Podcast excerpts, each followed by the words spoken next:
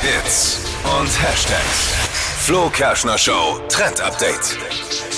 TikTok ist ja eigentlich bekannt für so 30 bis 60 Sekunden Kurzvideos und ähm, da wurden in letzter Zeit immer mehr so Videos gemacht, wo man halt eben den ersten, zweiten, dritten Teil erstellt hat, weil eben die Videos sonst zu kurz waren. Ja. Und jetzt gibt's bei TikTok eine neue Funktion, nämlich 10 Minuten Videos. Geht Oh. jetzt auf dem aktuellen Update. Aber geht das nicht völlig weg von der Idee von Genau, TikTok? Hm. also ich bin mal gespannt, ob sich das überhaupt durchsetzt, weil Verzettelt eben sich da jemand? ja, das Ding von TikTok ist ja gerade dieses kurze, Ne? ne? Leg mich fest, TikTok ist in einem halben Jahr out. Meinst du? Das ist der Anfang vom Ende sowas. Bei mir war es noch nie in.